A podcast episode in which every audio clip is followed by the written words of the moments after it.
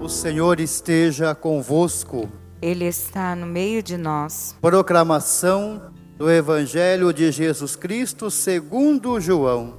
Glória a vós, Senhor. Naquele tempo, disse Jesus a Nicodemos: Vós deveis nascer do alto.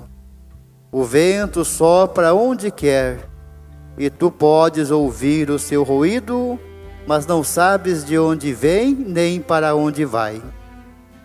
Assim acontece a todo aquele que nasceu do Espírito. Nicodemos perguntou: Como é que isso pode acontecer? Respondeu-lhe Jesus: Tu és mestre em Israel, mas não sabes estas coisas?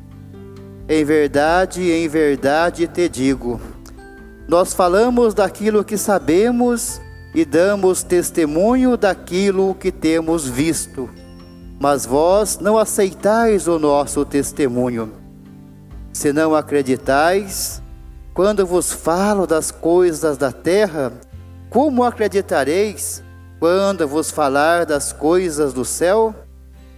E ninguém subiu ao céu, a não ser aquele que desceu do céu, o Filho do Homem. Do mesmo modo como Moisés levantou a serpente no deserto, assim é necessário que o Filho do Homem seja levantado para que todos os que nele crerem tenham a vida eterna. Palavra da salvação. Glória a vós, Senhor. Queridos irmãos, queridas irmãs, antes de tudo quero me dirigir aos migrantes mineiros aqui da nossa comunidade, da nossa cidade, tantos que vieram tentar a vida e se deram bem, graças a Deus, nestas terras. E deixaram Minas Gerais com toda a tradição também da fé. E trouxeram esta riqueza para a nossa cidade, para um crescimento na fé. Eu me orgulho muito também de ser mineiro e pertencer a esta comunidade de São José dos Campos, onde tantos mineiros trouxeram esta herança da riqueza da fé católica para nossa região. Isso faz tanta diferença nas nossas paróquias. E aqui juntamos culturas com os paranaenses, com os de todos os estados do sul do país, também do nordeste do nosso país, tantos que vieram de várias partes e outros lugares do nosso próprio estado, nós formamos aqui uma cultura de fé maravilhosa. Aqueles que conhecem nossas paróquias, nossas cidades, ficam encantados com as manifestações de fé do povo joseense. E isso é graças a esta soma e riqueza de culturas, com toda certeza, num reconhecimento da fé católica que nós trazemos de berço desses vários estados e vários migrantes que vieram para cá e dentre eles em maior número o povo mineiro. Deus seja louvado pela nossa tradição, pela nossa cultura. Agora olhando para a liturgia da palavra de hoje, nós temos muito que aprender com a igreja primitiva.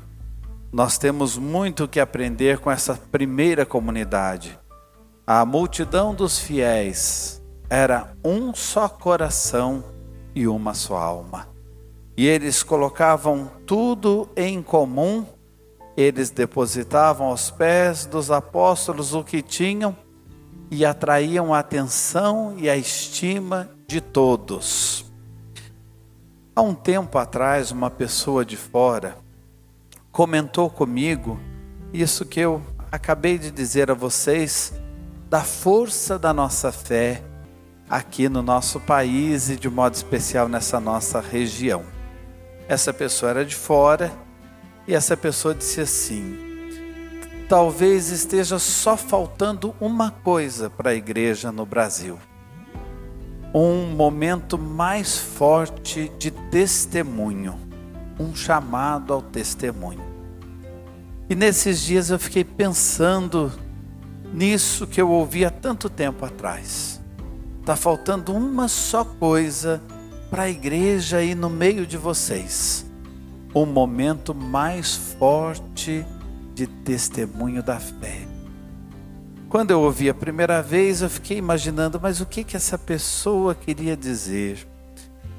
E hoje, passando pelo que nós estamos passando, parece que esse momento chegou. Porque essa pessoa dizia, no país dela, eles já tinham enfrentado guerras, momentos de miséria do povo, momentos em que tiveram que se unir com todas as forças para se refazerem, para se reinventarem, e dá a impressão que inesperadamente essa nossa hora chegou. No Evangelho, Jesus fala a Nicodemos: o vento sopra onde quer, e o Espírito Santo é como um vento. E o Espírito de Deus, ele aproveita das brechas que a gente deixa para entrar na nossa vida, para entrar na nossa história. Esse momento não seria um momento da gente se abrir mais à ação do Espírito ou perceber nas entrelinhas onde é que o Espírito de Deus está falando e o que está nos pedindo e pedindo à igreja, conforme a necessidade do nosso testemunho nesse momento atual. Então, aqui eu aproveito para dizer mais uma vez: não é hora de discutirmos coisas secundárias, não é hora de entrarmos em conversas que possam gerar conflitos. É tão triste a gente ouvir nos noticiários que aumentou o feminicídio, aumentou o problema da violência nos lares. É tão triste a gente ouvir isso. Não era hora da gente pensar: a vida é tão breve, é tão passageira. Um vírus que nós não podemos enxergar se tornou nosso maior inimigo e pode nos derrubar em dias, em poucos dias. Não seria interessante a gente repensar o quanto nós precisamos gastar bem a nossa vida e não perder tempo, porque a oportunidade é única.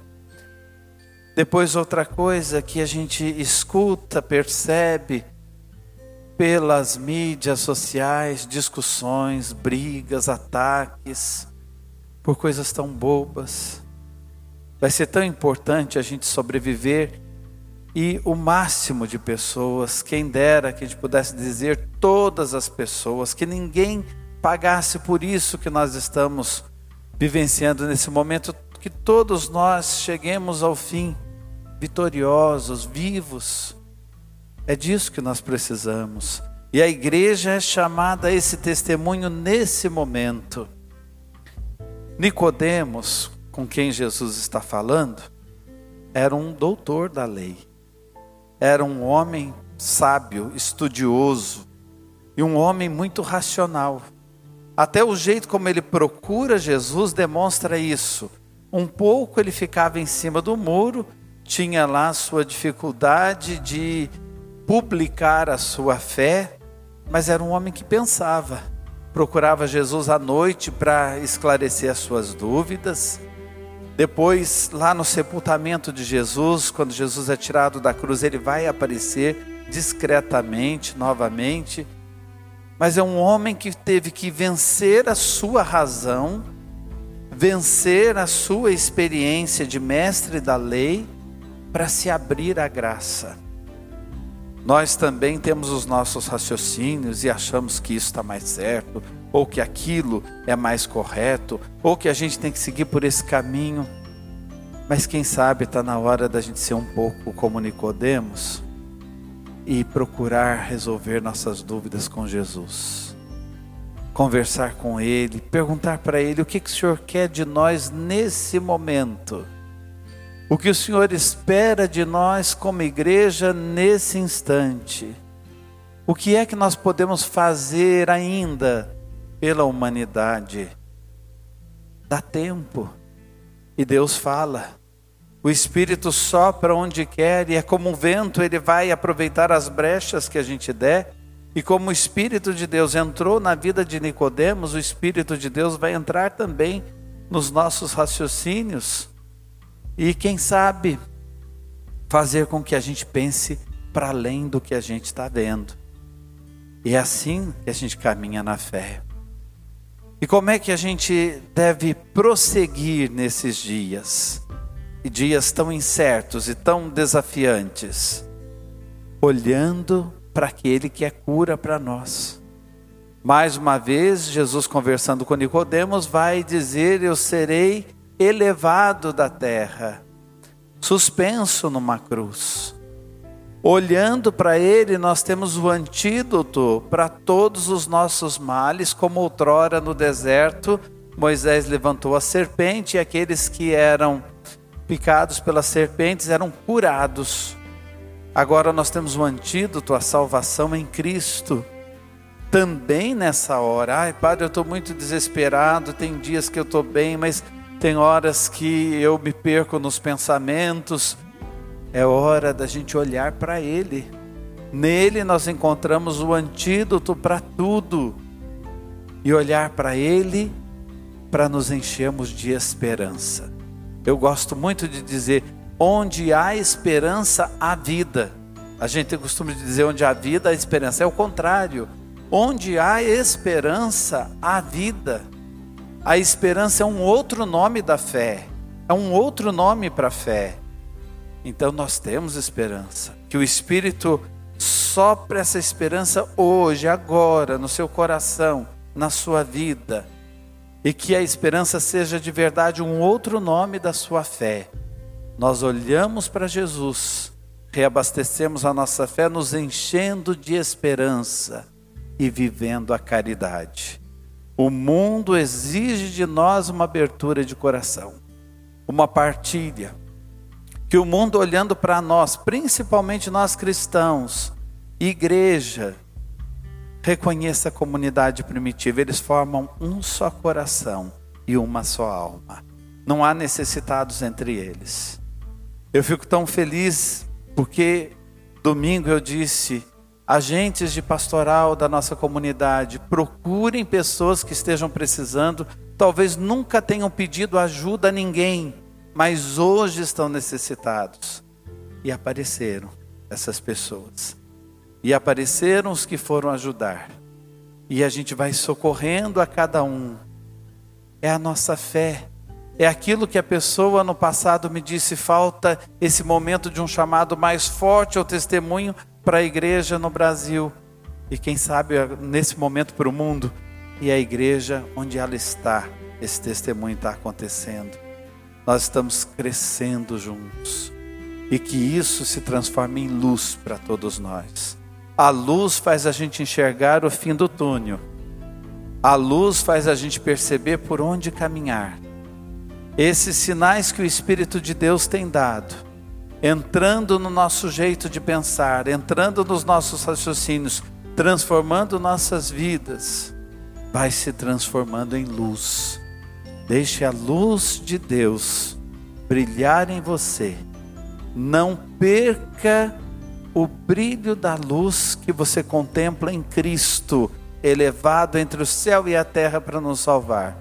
E seja esse brilho onde você está, dentro da sua casa hoje, aí. Na vida da comunidade amanhã, que bom, mas seja a luz, onde a sua missão está acontecendo e vai acontecer. Amém.